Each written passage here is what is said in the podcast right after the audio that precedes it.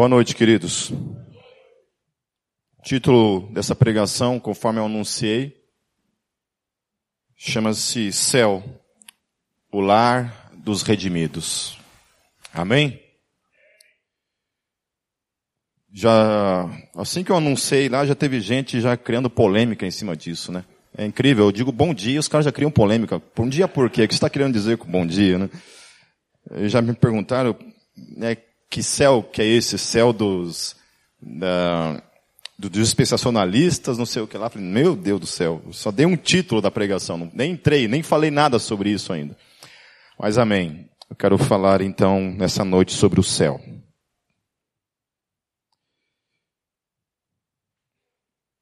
Eu, como é uma pregação temática, eu vou, a gente vai trabalhar alguns textos. Então, vamos começar abrindo 1 Coríntios, capítulo 9, versículo 9. E antes disso eu quero orar.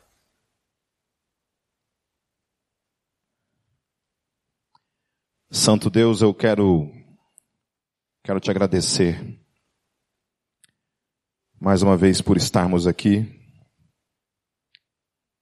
Obrigado pelo assunto que nós estaremos refletindo nessa noite, Senhor. Que é acerca desse lugar que, que nos chama. Todo tempo, todo momento.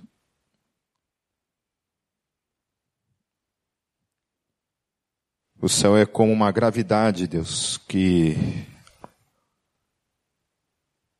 ao qual nós não conseguimos resistir, Senhor. O lugar da tua habitação, o lugar para onde todos nós sonhamos um dia estar para todo sempre. Por isso, desde já te agradeço por toda a esperança derramada nas palavras que nós estaremos lendo nessa noite. Em teu nome, Jesus. Amém. 1 Coríntios capítulo 2, versículo 9 diz assim: Todavia, como está escrito, olho nenhum viu, ouvido nenhum ouviu, mente nenhuma imaginou o que Deus preparou para aqueles que o amam. Amém? Então a primeira coisa que, o, que Paulo está falando é que há algo que Deus tem guardado para nós, para cada um daqueles que creem em Cristo Jesus, daqueles que têm a esperança de que um dia esses céus irão se abrir. Há algo guardado e algo que para Paulo é algo indescritível, algo imaginável, algo que ninguém foi até lá e voltou para dizer exatamente como é. Mesmo aqueles que, como Paulo, Paulo em um momento ele fala acerca de que ele conhece alguém, a maioria dos teólogos é, acham que é ele mesmo, portanto ele está falando dele mesmo. Ele fala que houve um cara que foi até o terceiro céu e viu coisas as quais ele não tinha como falar. Não dá uma raiva? O cara vai até o céu, vê coisas e fala, mas eu não posso falar. Né? Aquele amigo que fala assim, cara, eu estou sabendo de uma coisa, mas eu não posso te falar. Né? Oi? Eu sei de um segredo, de alguma coisa, né? Você quer, você quer me torturar e você chegar na segunda-feira e falar assim para mim, Pipe, preciso conversar com você domingo depois do culto. Isso é sacanagem. Eu nem durmo a semana inteira pensando o que, que esse miserável fez. Não. E às vezes não é nada. Às vezes não é nada, mas amém. Então, já estou dando um toque, né? Quem avisa, amigo é. Se me falar isso na segunda-feira, já sabe o que acontece. Então, o Paulo ele fala que nenhum olho viu, nenhum ouvido ouviu, a mente jamais imaginou ou seja, todas as coisas que a gente imagina para com aquilo que Deus tem preparado para nós, nós não podemos chegar perto do que Ele tem preparado para cada um de nós. Para aqueles que o amam. Eu acho tremendo isso, a questão do, do desafio da palavra acerca de, dessa questão daqueles que o amam. Porque para mim toda a questão de permanecer na fé e não permanecer na fé daqueles que estão, daqueles que não estão, daqueles que vão ficando pelo caminho, se resume exatamente nisso. O quanto eu e você amamos a Deus. O quanto a gente concebe a vida com Deus ou a vida sem Deus. Como é que a gente imagina isso? E às vezes eu me assusto quando eu vejo pessoas assim simplesmente dando as costas para Deus e vivendo a vida. Indo viver outras realidades, inclusive às vezes de outras religiões. Amigos que eram cristãos e hoje são budistas, que eram cristãos e hoje são ateus, que eram cristãos supostamente, né, cristãos e hoje estão num outro tipo de, de religião, o qual não ama, não confessa o Deus ao qual a gente confessa em nossas vidas. Então, esse lugar, o qual a gente não consegue descrever, imaginar, e, ou, ou mesmo até mesmo ter visto de alguma forma, é para aqueles que amam a Deus. Amém? É para aqueles que amam verdadeiramente a Deus. Não é para quem tem raiva de Deus. Não é para quem dá as costas para Deus. Não é para quem trata as coisas de Deus, de Deus de modo relaxado, mas para aqueles que amam a Deus. Eu queria também que vocês abrissem suas Bíblias em Hebreus capítulo 11, os versos 13 até o verso 16. Diz assim o texto: Todos estes ainda viveram pela fé e morreram sem receber o que tinha sido prometido. Viram-nas de longe e de longe as saudaram, reconhecendo que eram estrangeiros e peregrinos na terra. Os que assim falam mostram que estão buscando uma pátria. Se estivessem pensando naquela de onde saíram, teriam oportunidade de voltar. Em vez disso, esperavam eles uma pátria melhor, isto é, a pátria celestial.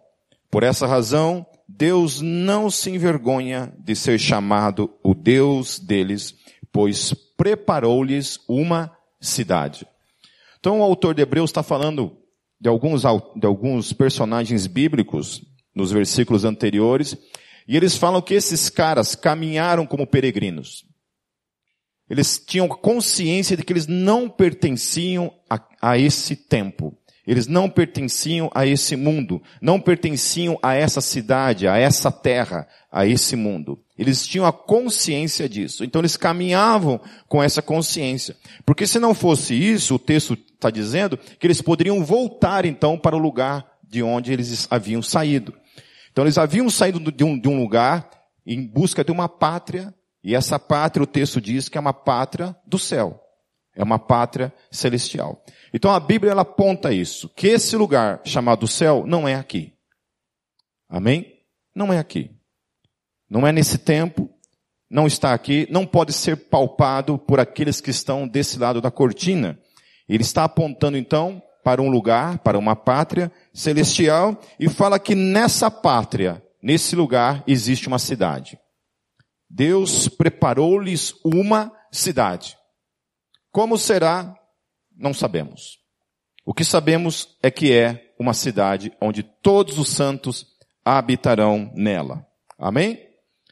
Agora vamos para João capítulo 14, dando continuidade aos evangelhos. João capítulo 14, verso 1 em diante diz assim: Não se perturbe o coração de vocês. Creiam em Deus, creiam também em mim.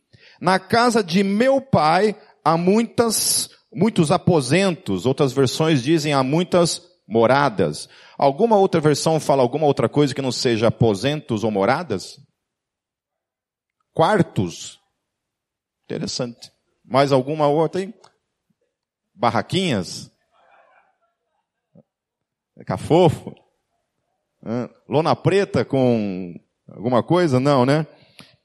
Então, na casa de meu pai há muitas muitos aposentos. Se não fosse assim, eu lhes teria dito: Vou preparar-lhes lugar. E se eu for e lhes preparar lugar, voltarei e os levarei para mim, para que vocês estejam onde eu estiver. Amém? Então Jesus está falando para ele assim: olha, não se preocupe, não se perturbe o teu coração, não se perturbe o vosso coração. Na casa do meu pai, ou seja, no céu, no paraíso, onde a gente chama de céu, o lugar da habitação de Deus.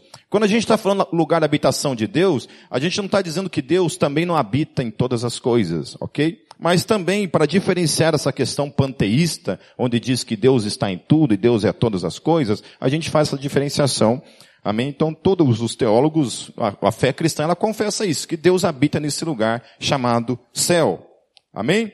Então ele fala assim que no céu, na casa onde o Pai habita, onde o trono de Deus está em, é, centralizado entre todas as coisas, ele fala que nesse lugar há muitos aposentos, quartos, né? Sei lá, qual foi a outra palavra que saiu aí?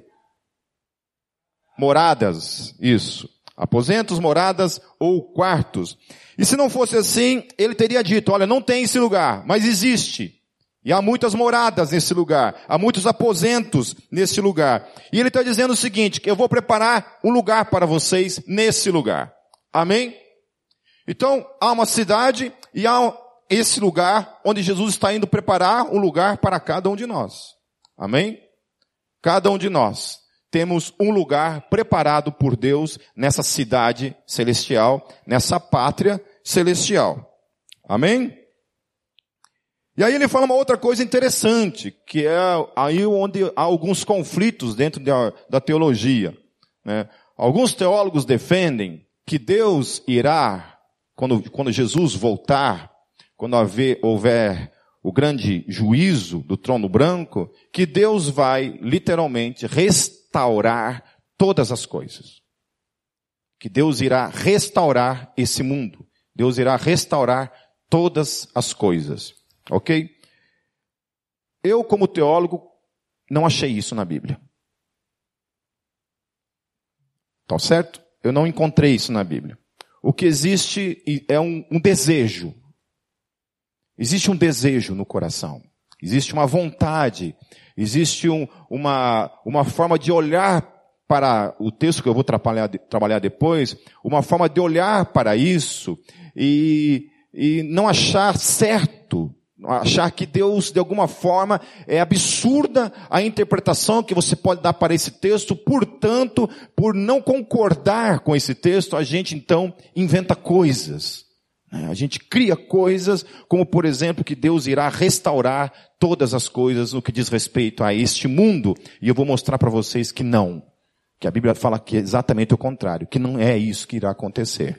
Amém? Pelo menos na minha perspectiva. Como eu falei, eu não encontrei base bíblica para defender que Deus irá restaurar todas as coisas. Alguém depois, terminando o culto, não agora, para não me envergonhar, mas depois, ao terminar o culto, você vem e me apresenta aqui. Amém? Daí domingo que vem eu prego todo o contrário do que eu acabei de falar aqui. Tá certo? Então, por que, que eu estou dizendo isso? Porque o versículo 3 fala que Jesus está indo preparar um lugar nesse lugar. Amém? O versículo 3 fala isso, e se eu for e lhes preparar lugar, voltarei e os levarei para mim. Amém? Certo? Quando ele voltar, o texto está dizendo que ele vai nos buscar e vai nos levar para ele, para que vocês estejam onde eu estiver. E aonde é esse lugar? No céu. Esse lugar é onde ele vai preparar um lugar para cada um de nós. Amém? Não tem como a gente pegar, meus queridos, e fazer o texto dizer outra coisa. O texto está dizendo que na casa do Pai há muitas moradas. Amém? Está dizendo que Jesus vai preparar um lugar para cada um de nós, aqueles que amam a Deus. Amém? E ele está dizendo que ele voltará para buscar a todos nós e levar todos nós para estar juntamente com ele aonde? Nesse lugar que ele preparou para nós. Porque se Deus vai restaurar esse lugar, a terra, e não é esse lugar que nós vamos habitar, não tem muito sentido. Vocês estão me entendendo? que a coisa não faz muito sentido. Se existe um lugar que Jesus vai preparar só para a gente passar um final de semana, né? E depois trazer a gente tudo de volta para cá, não tem muito sentido. Por que, que não tem muito sentido? Agora eu queria que vocês abrissem 1 Tessalonicenses, capítulo 4, versículo 17. Eu quero trabalhar dois textos que vão falar a respeito dessa questão. Em 1 Tessalonicenses capítulo 4, versículo 17, diz assim, Depois disso, os que, estiv os que estivermos vivos, está certo essa, essa conjugação? Mas aqui, aqui, gente, eu copiei da Bíblia online e coloquei aqui, ó. Então tá erro lá. Vamos lá. Depois disso, nós que estivermos vivos, seremos arrebatados juntamente com eles nas nuvens, para o encontro com o Senhor nos ares, e assim estaremos com o Senhor para sempre. Então, se a habitação é aqui na terra, por que que nós vamos nos encontrar com Ele nos ares, e não aqui no chão?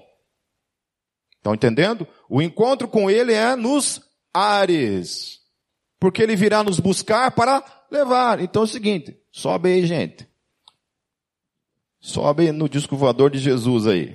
Amém? No OVNI celestial. E nós vamos para estar com Ele a partir desse momento. Aí, 2 Pedro, capítulo 3, versos 10 a 13, fala do porquê que eu tenho dificuldade de crer nessa restauração da terra.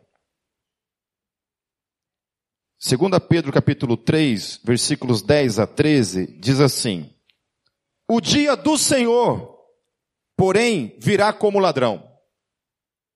Os céus desaparecerão com um grande estrondo.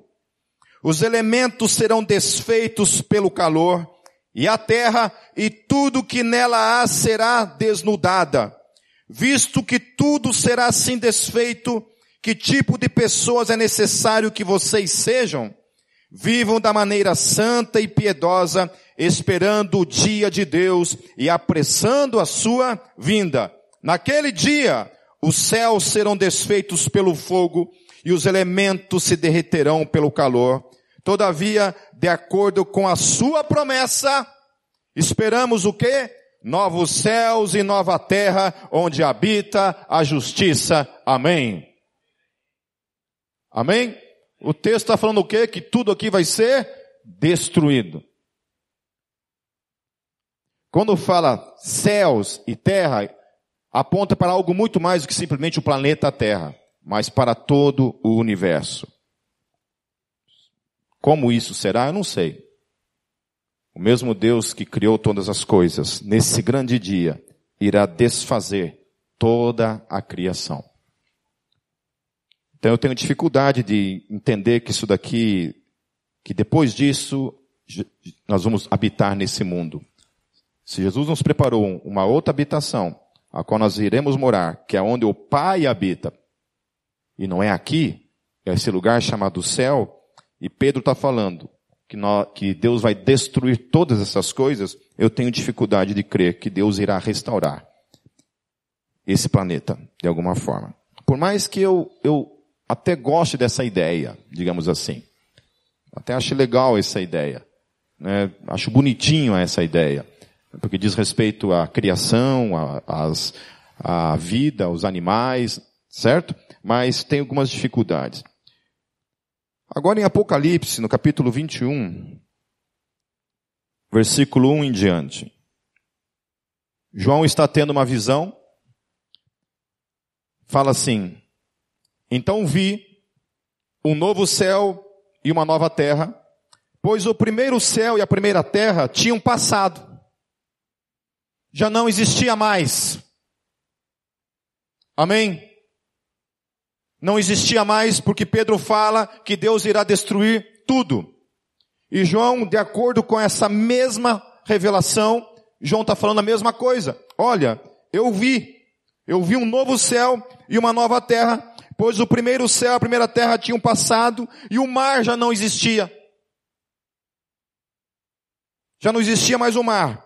Então tudo que ele vai falar a partir de agora, o que João vai falar aqui, revelar, por meio do anjo que revelou a ele, ele foi lá e escreveu, tudo que ele vai falar aqui é Jesus falando. Para mim e para você. E tudo aqui diz respeito ao novo céu e nova terra. E não mais a esse mundo, mas a um novo mundo. Ele fala no versículo 2: Vi a cidade santa, a nova Jerusalém que descia do céu, da parte de Deus, preparada com uma noiva adornada para o seu marido. Ouvi uma voz que, que vinha do trono e dizia, agora o tabernáculo de Deus está com os homens com os quais ele viverá, e serão, eles serão os seus povos, o próprio Deus estará com eles e será o seu Deus. Aí eu acho tremendo. Versículo 4 diz, ele enxugará dos seus olhos toda a lágrima, não haverá mais morte, nem tristeza, nem choro, nem dor, pois a antiga ordem já passou. Então há cinco coisas aqui no que diz respeito a esse novo mundo, a esse lugar chamado céu, a essa, esse novos céus e nova terra, a essa nova criação, que tudo será desfeito e Deus refará novamente um outro lugar, um novo mundo. Diz que nesse lugar então Deus enxugará toda lágrima. Por isso que eu tenho dificuldade, volto a falar, nesse pensamento que não é bíblico, de que no céu as pessoas não vão lembrar de absolutamente nada do que aconteceu aqui na terra. Porque não é bíblico isso. Uma pregação passada eu falei a respeito disso. Suporte esse tempo de dor e sofrimento para que no grande dia você o quê? Regozije. Que haja júbilo no teu coração naquele dia. E como eu falei, não há sentido algum se no dia da ressurreição Deus dar um apagão na nossa mente, na nossa memória, e a gente vai rejubilar por causa do quê?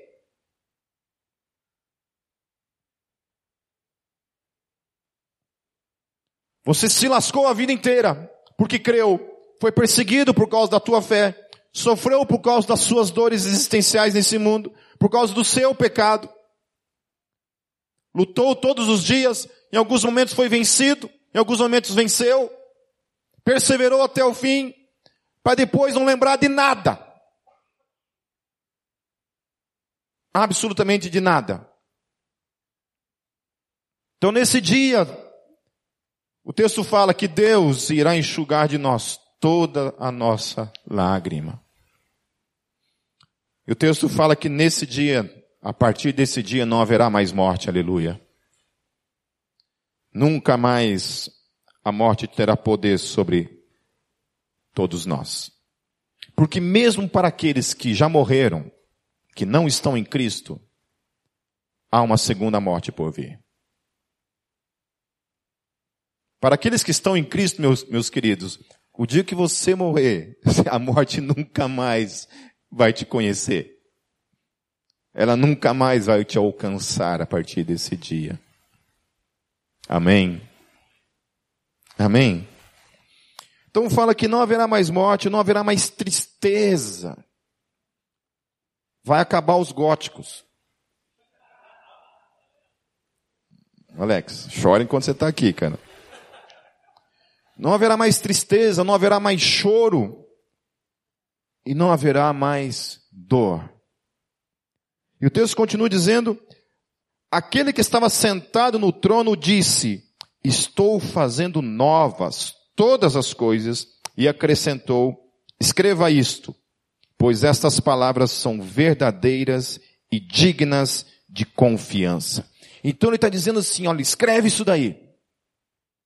E isso que você está escrevendo, você tem que confiar nisso. Porque é eu quem estou dizendo isso. É o Senhor Jesus quem está dizendo isso. Não é o Pipe, não é ninguém mais, mas é o próprio Senhor Jesus que está revelando isso para a sua igreja. Ele está dizendo, olha, escreve isso daí, porque é verdade. Isso é verdade, isso é verdadeiro e vocês devem confiar nisso. que um dia tudo isso aqui irá acontecer. Porque se nós não confiarmos nisso daqui, meus queridos, a gente não consegue caminhar. Por isso Paulo fala, olha, se a nossa esperança, a nossa vida está reduzida a esse mundo, se Jesus não morreu, não ressuscitou, se não há ressurreição de mortos, nós somos os mais infelizes dos homens. Por isso ele está falando isso. É isso. A vida não tem sentido. Deve haver uma honestidade nas pessoas.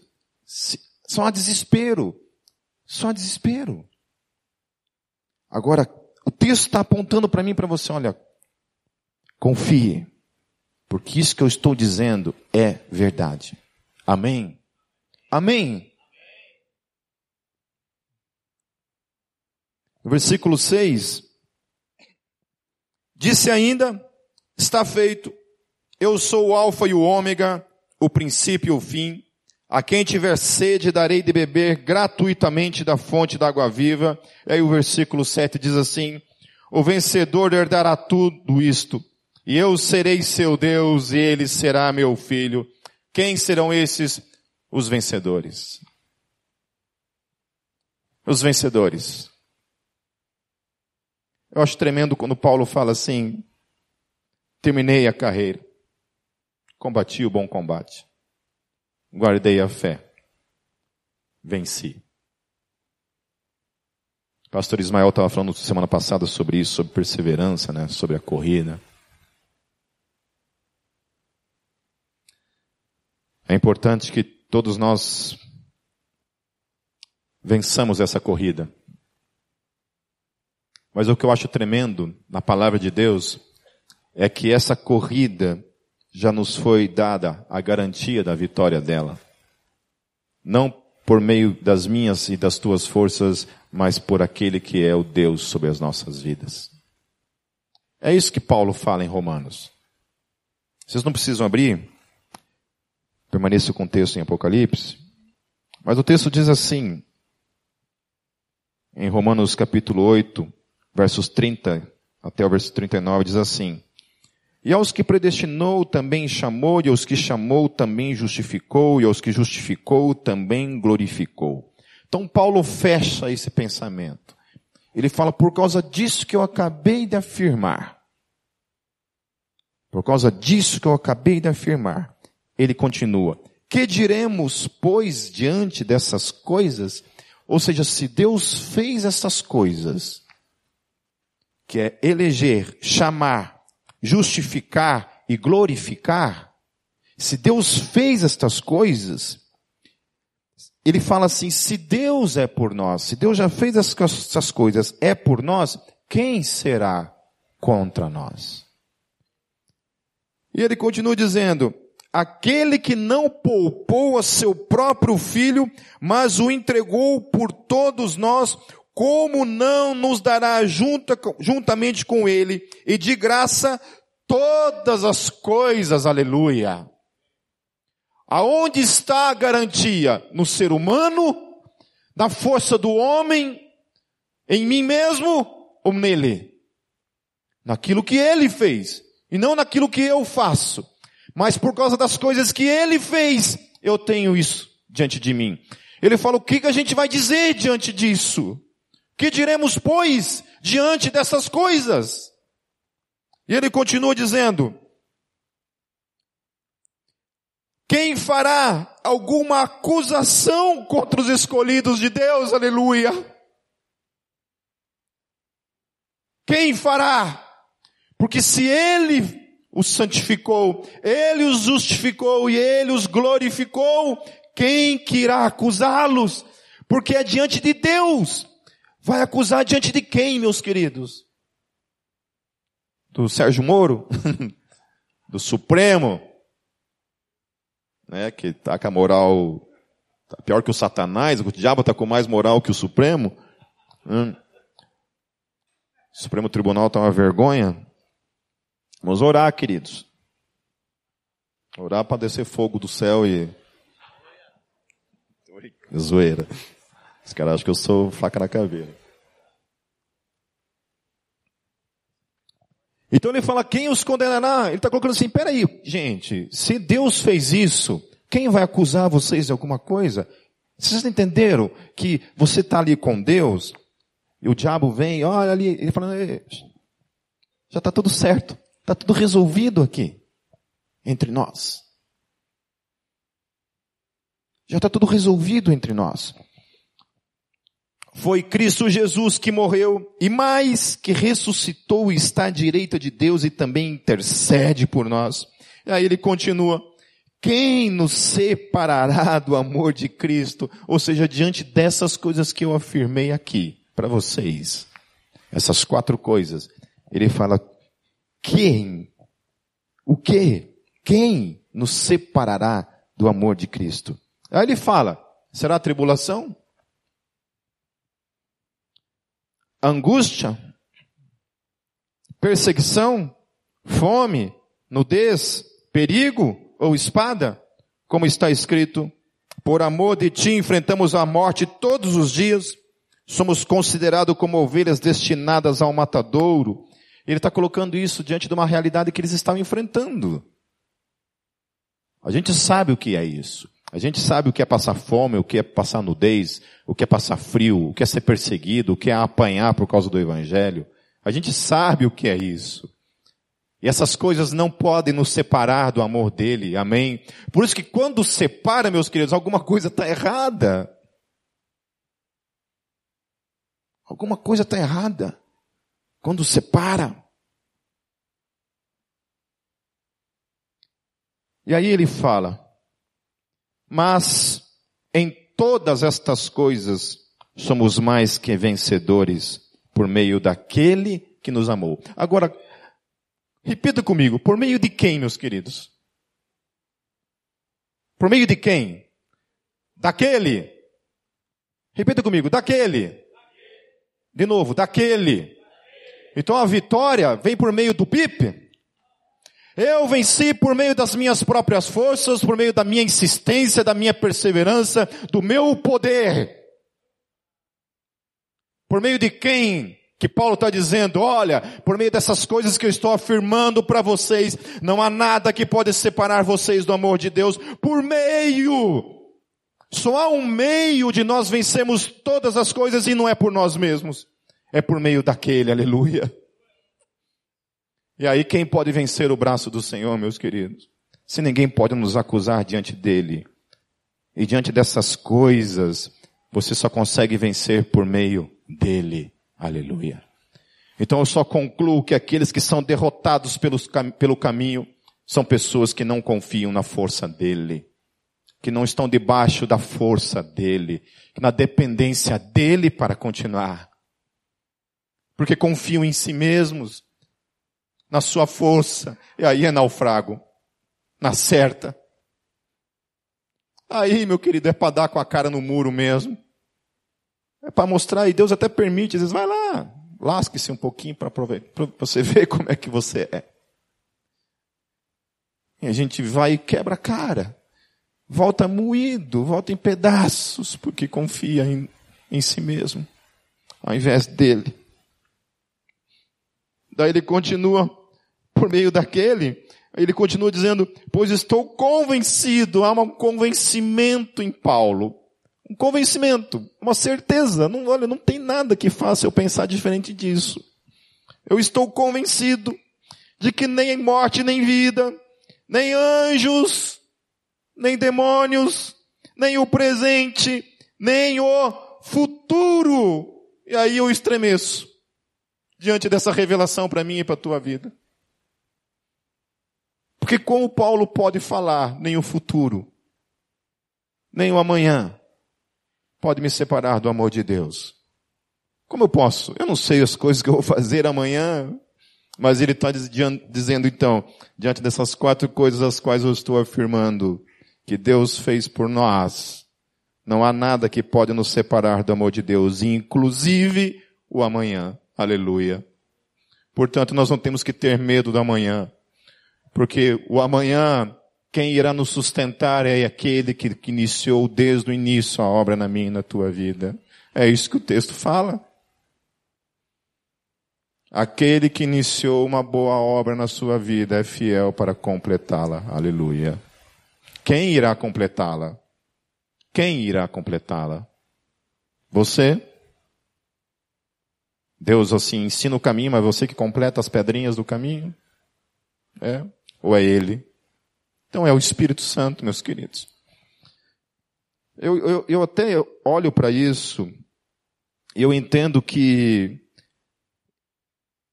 existe uma distância entre as coisas que Paulo está falando aqui e as realidades que a gente enfrenta no dia a dia, porque às vezes a impressão que tem é que isso não está acontecendo. Que a gente muitas vezes regride na nossa caminhada.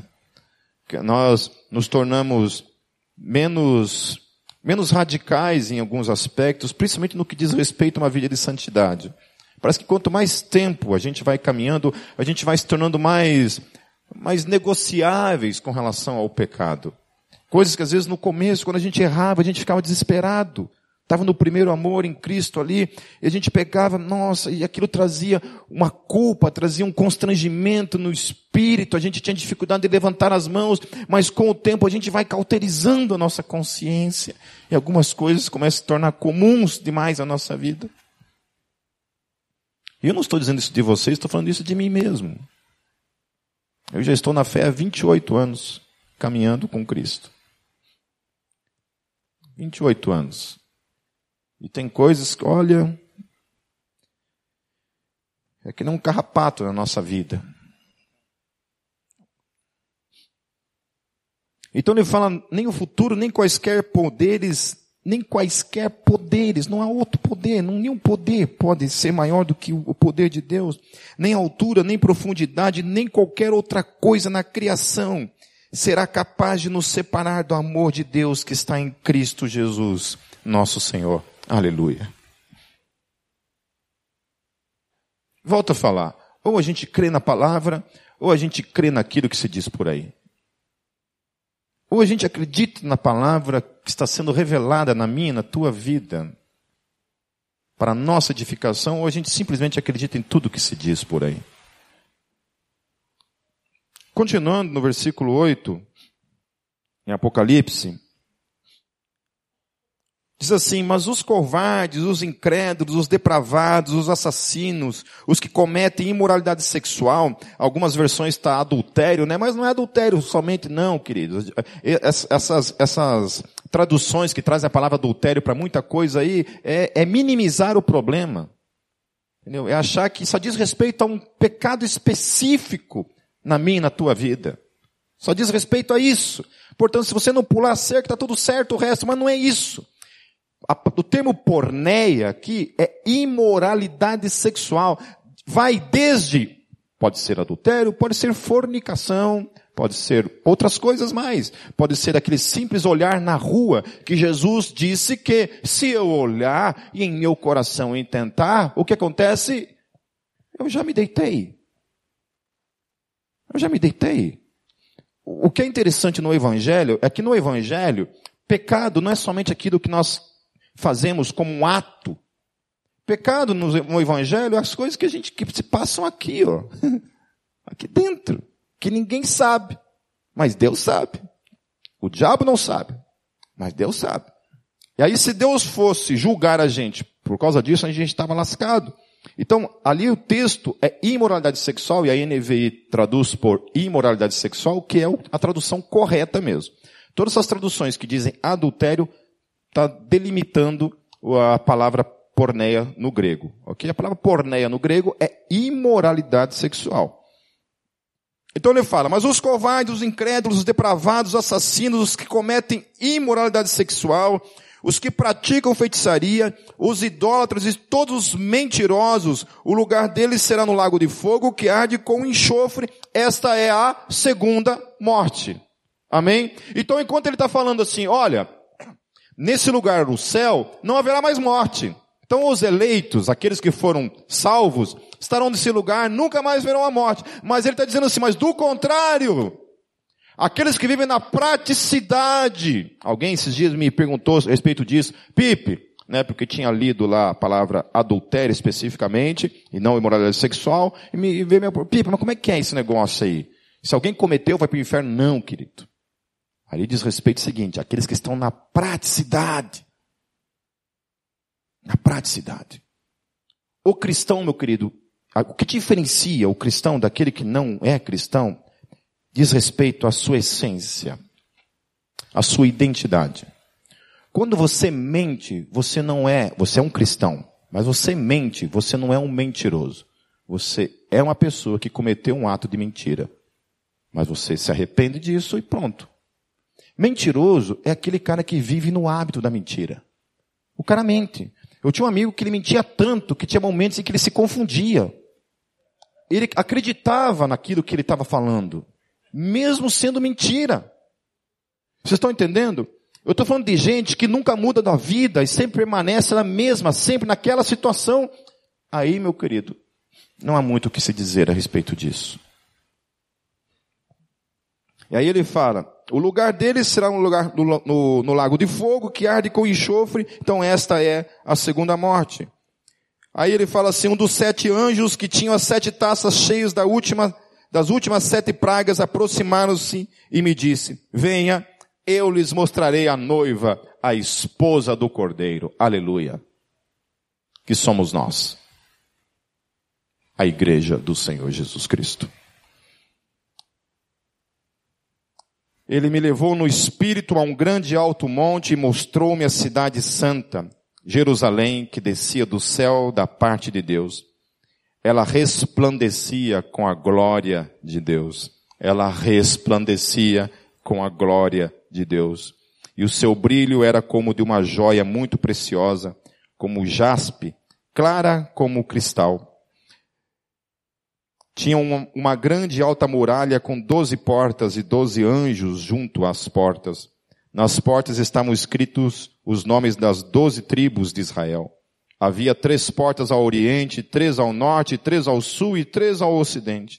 A muralha da cidade tinha doze fundamentos, e neles estavam os nomes dos doze apóstolos do Cordeiro. Aleluia.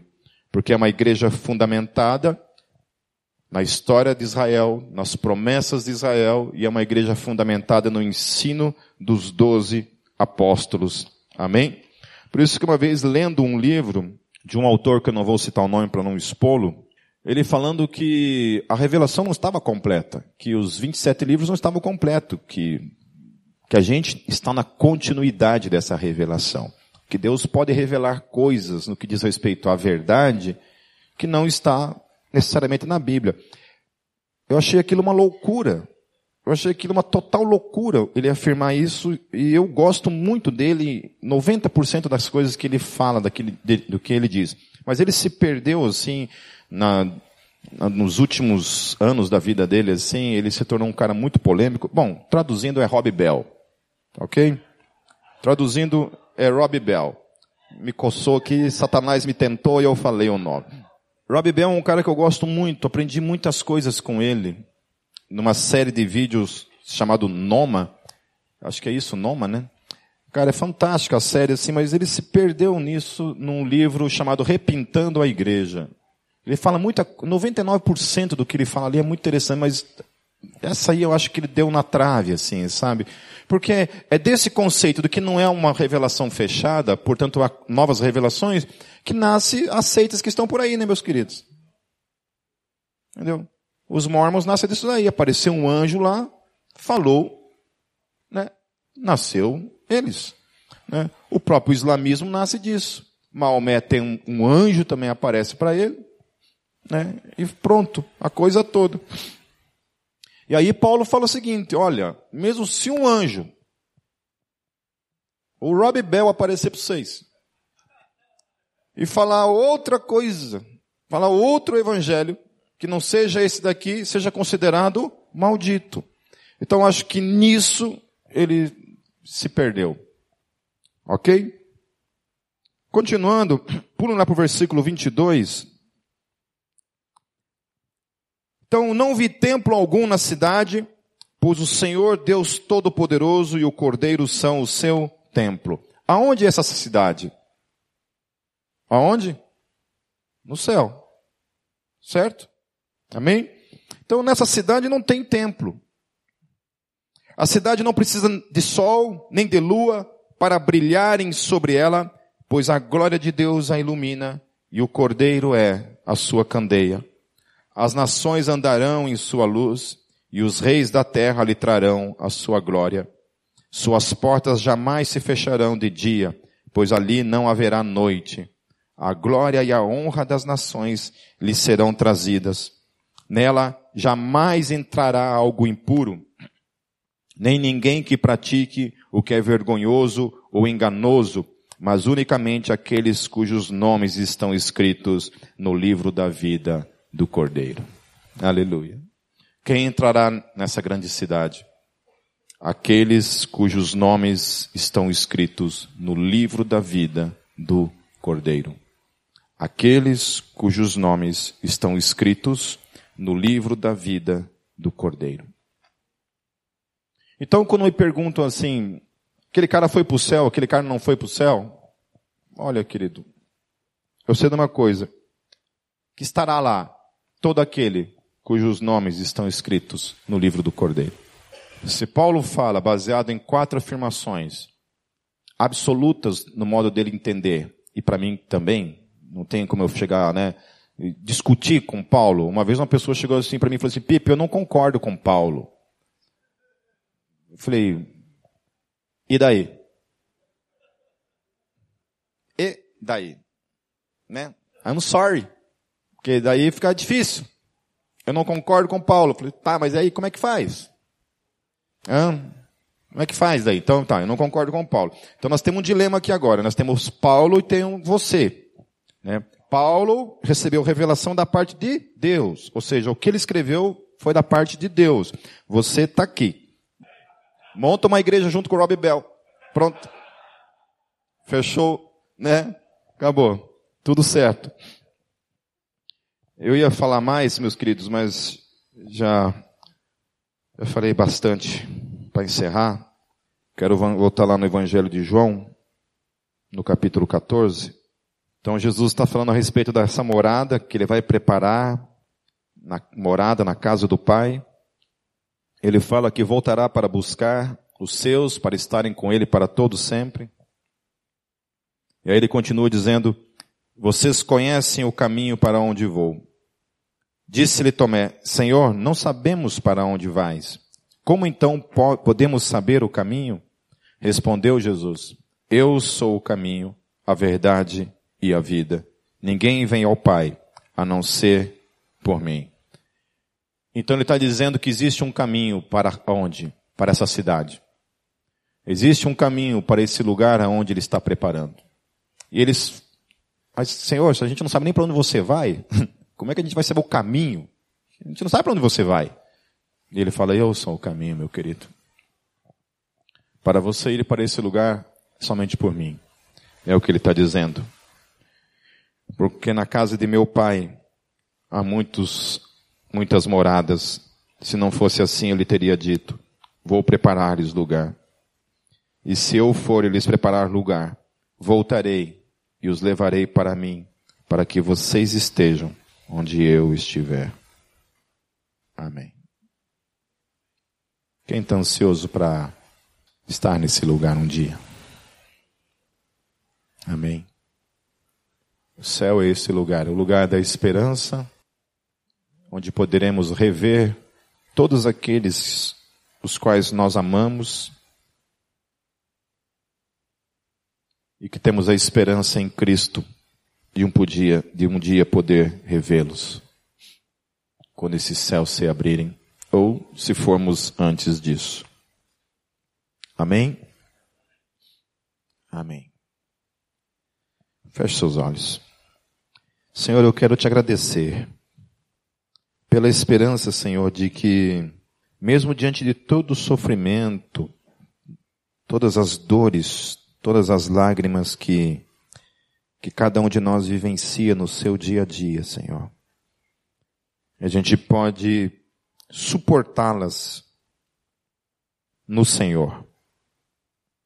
Porque o Senhor é a nossa força. O Senhor é aquele que nos que nos dá o sustento para resistirmos até o fim. Eu te louvo, Jesus, porque não depende de nós. Eu te louvo, Jesus, porque não depende da minha força. Porque não depende de quem eu sou, mas de quem tu és. Eu te louvo, Jesus, pela convicção de que nem o amanhã, de que absolutamente nada poderá nos separar do teu amor. Deus, eu te louvo pela esperança desse lugar chamado céu, que é onde o Senhor está. Deus, eu te louvo quando a tua palavra diz que naquele dia nós o veremos face a face. Esse é o desejo do nosso espírito, Senhor, que geme todos os dias aguardando, Senhor, esse grande dia, quando nós finalmente poderemos te olhar face a face. Muito obrigado, Jesus, que o Senhor nos dê toda a graça necessária, Jesus, para permanecermos até o fim porque sem o Senhor nós não somos absolutamente nada. Por isso, obrigado por essa palavra de esperança, por esse fundamento sobre a nossa vida, que é a convicção de que a, a obra que o Senhor iniciou na nossa vida, o Senhor irá completá-la. Em nome de Jesus.